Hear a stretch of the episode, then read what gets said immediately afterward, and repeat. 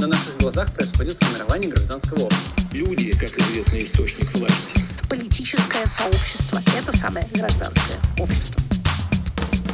Всем привет! Это подкаст Политбург на тему нелиберального гражданского общества в России. Сегодня мы будем разбираться, что это за термин, немного поспорим о том, может ли гражданское общество вообще быть нелиберальным, рассмотрим примеры различных организаций и их взаимодействия с государством, и, наконец, обсудим гражданское образование и его влияние на формирование либерального, ну или нелиберального гражданского общества. Меня зовут Алиса, со мной в студии Настя. Всем привет!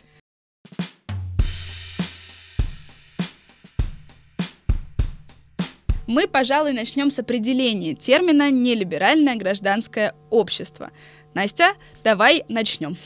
А, итак, это понятие обозначает гражданское общество, которое не является либеральным по своей сути. То есть, чтобы определить нелиберальное гражданское общество, нужно сначала понять, а что вообще такое либеральное гражданское общество и почему оно принято за некий идеал. Изначально либеральное понимание гражданского общества было основано на работах Лока, который считал, что гражданское общество необходимо для решения конфликтов и обеспечения равенства. Он также считал, что христианство может служить основой для гражданского общества.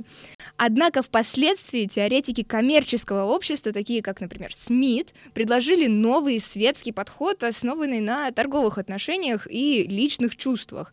Это привело к появлению сообщества неравнодушных граждан, которые не являются врагами друг другу, и к созданию социального, экономического и нравственного порядка в обществе. Таким образом, нелиберальное гражданское общество — это совокупность независимых общественных организаций, которые работают на благо общества, защищают его интересы и взаимодействуют с государством в рамках законодательства. Однако в случае с нелиберальными гражданскими обществами именно слово «независимых» привлекает наше внимание. Э, почему? Потому что организации нелиберального гражданского общества могут быть связаны с различными прогосударственными структурами и представлять их интересы, а также они могут быть религиозными.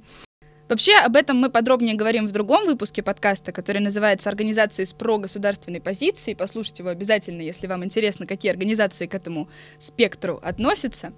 Что ж, мы вроде как пришли к определению гражданского общества. Понятное дело, что оно вызывает споры и дебаты, поэтому, в общем-то, предлагаю поспорить.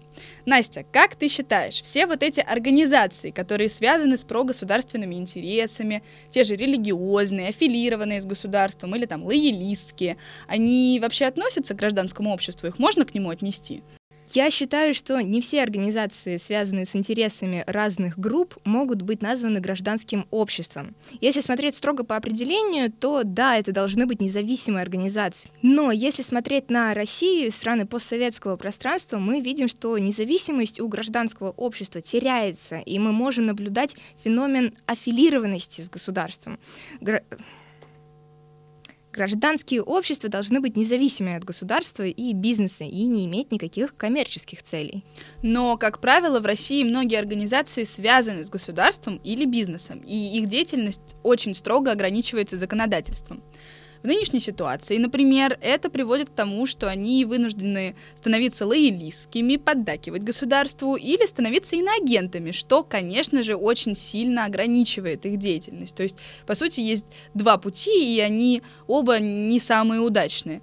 Тоже возьмем, например, эм, про театры, да, про культурных деятелей истории. Сколько всяких таких фраз мы слышали о том, что они просто пытались э, сохранить свой театр. Вот эти балансирующие на грани организации, они являются гражданским обществом?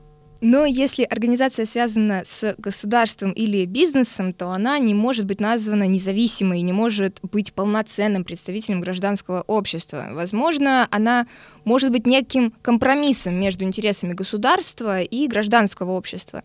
Однако нелиберальное гражданское общество не всегда обозначает лояльность к власти и особенно к государственным структурам. Однако нелиберальное гражданское общество не всегда обозначает лояльность к власти и государственным структурам в особенности ценности, они могут просто носить некую нелиберальную окраску. Нелиберальную окраску. Давай тогда вообще дадим определение слову нелиберальный в данном контексте. А, Нелиберальный — это термин, который описывает идеологии, политические системы, экономические модели и даже культурные подходы, которые отклоняют или не придерживаются принципов либерализма. В общем смысле это может обозначать ограничение личных свобод и прав, более высокий уровень государственного вмешательства в экономику или в жизнь граждан, неравенство, консервативные или традиционные ценности и обычаи, а также скептицизм по отношению к демократии, ну или свободному рынку, если мы говорим про экономику. В зависимости от контекста термин «нелиберальный» может использоваться как синоним авторитаризма, но также консерватизма, популизма или других политических течений, которые отличаются от либеральных идей и принципов. То есть нелиберальный в данном случае это такой общий термин, который обозначает все, что не является либеральным. То есть не обязательно связано с госструктурами должны быть эти организации, это просто что-то, что не придерживается принципов либерализма, правильно? Да, именно так.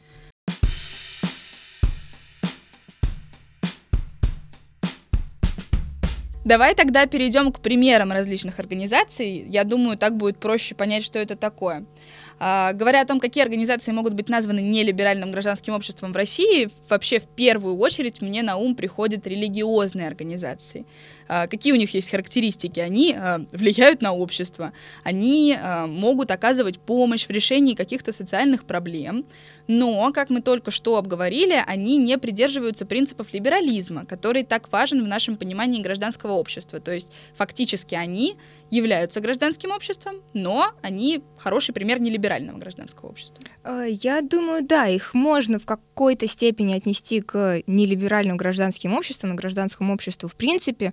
А Также стоит упомянуть организации, которые работают, например, на благо государства, но не представляют интересов граждан. Например, многочисленные фонды, созданные на инициативу власти и финансируемые из бюджета, которые могут оказывать помощь в решении определенных проблем, но они не могут считаться независимыми и представляющими всеобщие интересы. Однако есть, например, патриотические организации нелиберального типа, которые не имеют никакого финансирования со стороны власти и действительно представляют интересы общества. И эти интересы как раз контрастируют с нашим пониманием гражданского общества. Это консерватизм и такая общая общепатриотическая направленность. Ну как тогда быть тем организациям, которые не могут позволить себе быть независимыми и выживают только через лояльность к власти? Они также работают в интересах общества, ведь верно? Да, это действительно сложный вопрос, но в таких случаях важно сохранять принципы и ценности, на которых основывается гражданское общество.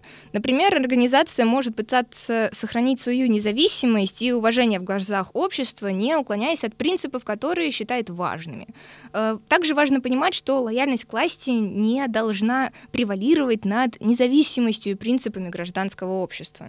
То есть можем ли мы говорить о том, что в сердце таких организаций а, находятся либеральные принципы, но фактически, исходя из их действий, да, снаружи, а, это не либеральные организации, то есть они а, как бы пляшут под дудочку власти, но внутри себя, в сердце где-то, да, они а, остаются либеральными.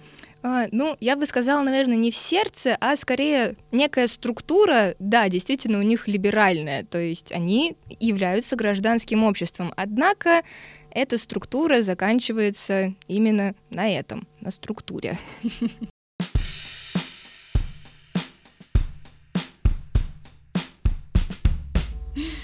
Отлично, давайте еще тогда поговорим об истории. Мне вот очень интересно, в СССР мы смотрим старые фильмы, и там все время гражданин, гражданочка.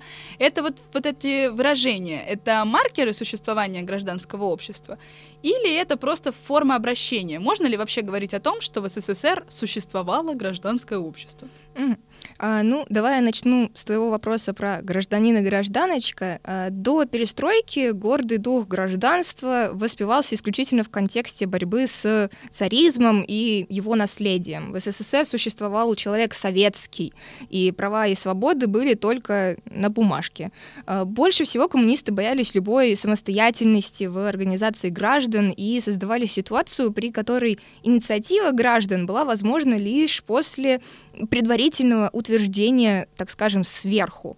Однако зачатки гражданского общества мы можем наблюдать и в СССР. Например, были профсоюзы, колхозы и молодежные организации, те же октябрята, пионеры и комсомольцы. Они все носили некую структуру гражданской организации. Ты затронула человека советского. Это вообще очень интересный термин для меня. Такая попытка большевиков переписать э, вообще общество и дать людям какой-то единый ген, э, совокупность функций и качеств, которые присущи только людям, которые родились и живут в Советском Союзе. А в итоге, стараниями разных э, поэтов, писателей, критиков тех же, этот термин получил ироничную окраску, и вместо изначально транслируемых якобы положительных качеств он стал обозначать безинициативных, безропотных людей, которые боятся власти, присмыкаются перед ней. Э, та Шариковщина тоже вот можно внести это как э, список синонимов, да, слову, фразе даже «человек советский». Да, я думаю, это действительно так. То есть мы наблюдаем, что как таковой гражданской инициативы на самом деле не было. И из-за этого все эти зачатки гражданского общества и гражданских организаций можно назвать неким карикатурным примером нелиберального общества. То есть гражданским обществом мы его, по сути, можем называть просто потому, что там были граждане, и все. Э, я также думаю, что это неотрывно связано еще и с тем, что гражданское общество не может существовать без нужного образования. По сути, в СССР гражданское образование было очень тесно связано с идеологией, что после распада Советского Союза привело к тому, что целое поколение выросло без каких-то точных ценностных ориентиров. Я думаю, что термин гражданское образование применять к СССР вообще нельзя. Думаю, возможно, идеологическое образование э, такая формулировка подойдет лучше. Но вообще, раз уж мы затронули эту тему, давай перейдем к гражданскому образованию. Гражданское образование несомненно, имеет огромное значение для формирования гражданского общества. Но в данном случае мы говорим про а. Либеральное образование, да, либеральное гражданское образование, и Б. Либеральное гражданское общество. Однако, если само по себе образование не учит либеральным ценностям, а, требует слепого следования государственной идеологии, то я предполагаю, что из него родится гражданское общество, которое также будет склонно к лояльности к власти и совершенно не будет, э, совершенно точно не будет называться либеральным. А, да, я с тобой здесь полностью согласна. Если мы говорим о школьном именно уровне гражданского образования, то не в СССР и, к сожалению, не сейчас в школах э, нет, скажем, именно либерального гражданского образования, которое основано ну, на тех же правах человека. Э, в школах не учат поведению гражданина, то есть как критически мыслить, как можно сформировать собственную позицию относительно государства или каких-то идеологий. Все, что у нас есть, это уроки патриотического воспитания, вот именно патриотического. Например, те же разговоры о важном, которые сейчас у нас есть в школе. То есть детей с детства учат быть лояльными и любить родину, но любить просто потому, что сказали любить, просто так. И, э, ну, из этого какие могут вырасти общественные организации, особенно либеральные общественные организации? Вообще спасибо тебе большое за то, что ты упомянула вот эти вот разговоры о важном. А, недавно совершенно читала исследование, в котором а, были обозначены основные задачи российского гражданского образования, и в них были названы среди вот этих задач а, российская гражданская идентичность, патриотизм, уважение к нации, чувство ответственности за родину, чувство гордости, а, много таких ура-патриотичных терминов, и заканчивается этот довольно длинный список а, в том, что основная задача российского российского гражданского образования — это в воспитании гражданина, готового служить и защищать Родину. Прошу заметить, что среди этого довольно обширного списка не указаны ни критическое мышление, которое ты привела в пример, ни способность формулировать свою позицию. Однако есть очень большой фокус на патриотизм, на уважение к различным государственным принципам. То есть, таким образом, вот на примере этих э, разговоров о важном, государство уже на школьном уровне, на уровне школьного образования формирует позицию за гражданина, не оставляет места для создание какого-то собственного мнения, какой-то идеи. Э, вопрос патриотизма, например, там стоит крайне остро, и как будто бы у тебя нет возможности не любить родину, у тебя нет возможности критически к ней относиться. И даже если мы говорим про любовь к родине, лично я считаю, что это важно, конечно, любить родину, но начиная с первого класса в школах нам не дают причин любить эту родину, просто говорят «любите». А если кто-то спросит «а почему?», его отнесут к прозападному какому-нибудь э, пропагандисту, даже если это маленький ребенок, и там уже пойдет и к родителям вопросы. Поэтому да, ты совершенно здесь права. Ну, вообще, я вспоминаю свои уроки обществознания в школе. Это такие предметы обществознания, обществоведения, которые являются ну, основными предметами, на которых воспитывают э, граждан, которые преподают, собственно, гражданское образование. И я помню, что мы там учили, что термины, готовились к ЕГЭ, но совершенно никакой базы знаний о том, как, например, ходить на выборы, э, как думать, да, как критически мыслить, как, э, какие вопросы задавать, да, если там слышишь какую-то государственную позицию. То есть нас учили просто безропотно, слепо следовать тому, что нам преподают. И вообще вот этот патриотизм, как будто бы вот этот ура-патриотизм, он как будто бы священен в этой стране, то есть нет возможности совершенно никак не быть патриотом, иначе ты уже какой-то изгой. Да, и если ты даже критикуешь, неважно, любишь ли ты при этом родину, а просто ее критикуешь, это значит, что ты не патриот и на самом деле ее не любишь. Да, кстати, э, тоже про нелюбовь к родине. Э, еще одно исследование о восприятии своей страны российской молодежью приведу. Это исследование показало, что большинство опрошенных молодых людей негативно оценивают власть, но не просто, да, а они даже не знают имен политиков и политических лидеров, кроме, понятное дело, президента и тех, что на слуху вообще большинство опрошенных оценивают Россию как родину, но не как государство. То есть действительно им не прививалось никаких знаний о том, э, что нужно делать гражданину. И таким образом, на самом деле, на основе этого исследования, разговора нашего сегодняшнего, я могу сделать вывод о, о том, что в России на данный момент, в России, в которой существуют разговоры о важном, гражданское образование крайне идеологизировано. И вот то, что мы обсуждали про Советский Союз, да, там, где растили человека советского, и, и было идеологизированное образование, а, вот в России оно такое же, оно носит ознакомительный характер, да, оно не обучает, оно просто знакомит. Вот вам герб, вот вам флаг, вот вам гимн. И любите. Да.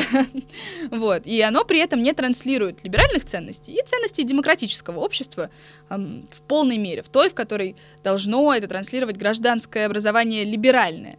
Ну и, соответственно, вот такая растет э, система, вот такие растут люди в гражданском обществе, которые, собственно, даже не знают э, о либеральных ценностях, ну как они будут их транслировать?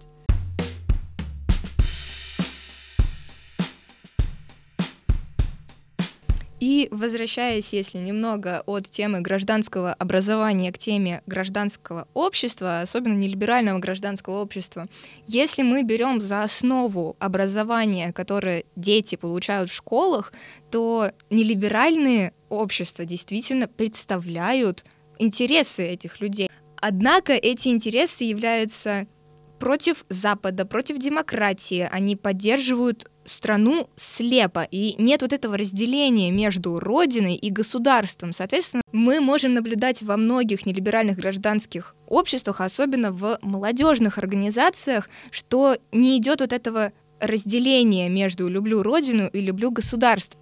Соответственно, как мы можем говорить о создании либерального, независимого гражданского общества, которое действительно будет представлять либеральные интересы граждан, если у граждан этих интересов и нет, так как им их просто не закладывают. Я думаю, что в данном случае хочу тебе немножко приоткрыть завесу тайны, рассказать о том, э, рассказать о том, о чем я пишу, собственно, диплом, я думаю, что в данном случае, по аналогии с нелиберальным гражданским обществом, можно как раз вывести нелиберальное гражданское образование. То есть то, что мы с тобой обсудили сейчас, про то, что это консервативные ценности туда вкладываются, э, это могут быть синонимами там, авторитаризма. Вот это все э, также вкладывается через, вот посредством гражданского образования в школе. И по аналогии, я думаю, его можно как раз назвать нелиберальным. То есть это система, которая пропагандирует вот эти военно-патриотические идеи, ограничивает свободу и отклоняется от либеральных принципов, либеральной модели, либеральной модели, подчеркивающей э, равенство прав человека и демократические ценности. Так что в данном случае, мне кажется, основной вывод, который я бы сделала из сегодняшнего нашего с тобой разговора, это то, что нелиберальное гражданское образование, э, разговоры о важном те же самые, они рождают нелиберальное гражданское общество. Это все еще гражданское общество, это заинтересованные люди, просто э, заинтересованы не в либеральных ценностях и принципах, просто потому что они их не знают, а в совершенно других.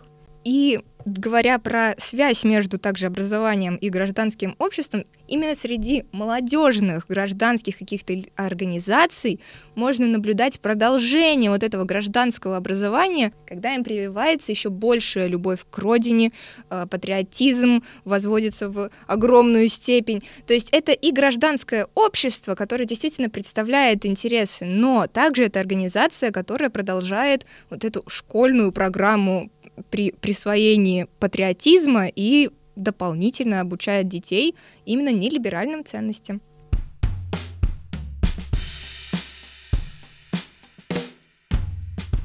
Мы много раз использовали термин нелиберальный, и ты когда-то вначале сказала о том, что это не обязательно независимые организации, верно? А, да, действительно.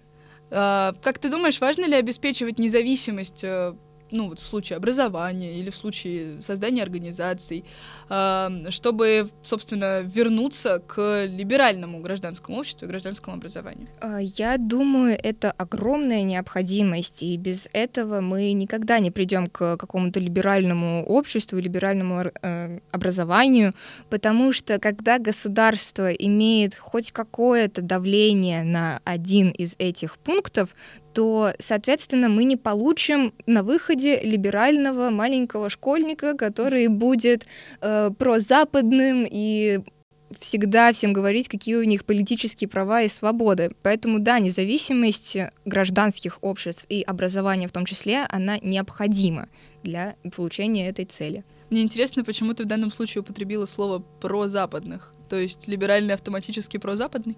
А, я бы сказала, что Отчасти да, э, так как э, в глазах именно нелиберального гражданского общества все, что является прозападным, является антироссийским. Это я могу сказать из опыта интервью с моими респондентами для моего диплома, э, которые очень негативно отзывались о Западе, и они буквально возводят в синоним либерализм, демократия, Запад. Поэтому, мне кажется, эта идея также есть и у многих, принципе, граждан России, так как именно это нам транслируется даже с тех же телевизоров или с каких-то новостных источников, что вот на Западе все плохо, а мы-то знаем, что на Западе вроде как демократия. И проходит вот эта цепочка. Демократия равно плохой Запад, равно плохая демократия. Поэтому, да, я думаю, что в некой степени это синонимы отчасти. Я думаю, что это вообще тема для отдельного подкаста, что означает the other, другие, да, и как на этом строится идентичность российского государства. Но э, в данном случае я предлагаю все-таки заканчивать. Э, еще раз подчеркнем, что очень важно э, поддерживать независимые гражданские организации, которые могут работать в интересах общества, которые не уступают своей независимости и принципах. И только так можно будет говорить о развитии гражданского общества в России, либерального гражданского общества в России, потому что, как по мне, нелиберальное развивается у нас замечательно. Да, оно процветает, я бы сказала.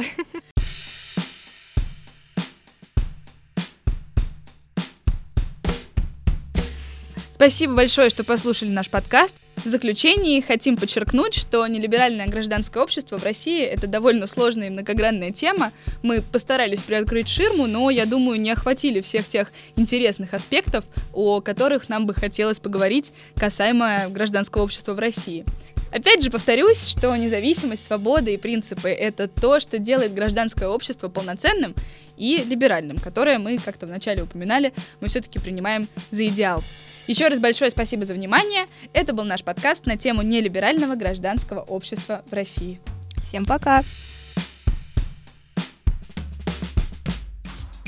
На наших глазах происходит формирование гражданского общества. Люди, как известный источник власти. Политическое сообщество – это самое гражданское общество.